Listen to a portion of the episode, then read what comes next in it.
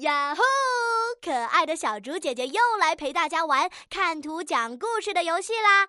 今天的图片上看起来可真热闹，小朋友们，你快想想，这个故事发生在哪里呢？都有哪些小伙伴？他们又在做什么呢？悄悄给点小提示，注意他们的表情和动作，想象一下这是什么场景呢？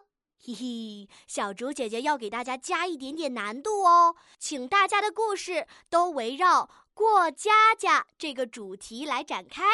聪明的小朋友们，相信你们已经准备好要讲的精彩故事啦！